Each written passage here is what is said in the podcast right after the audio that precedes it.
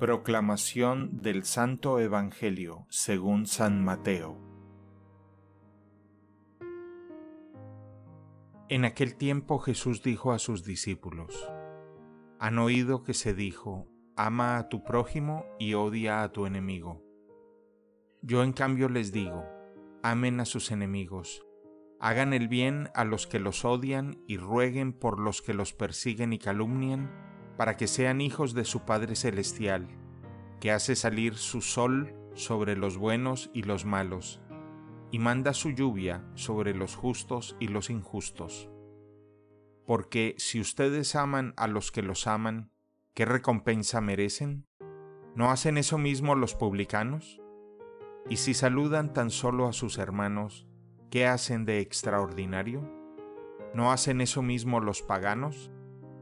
Sean pues perfectos como su Padre Celestial es perfecto.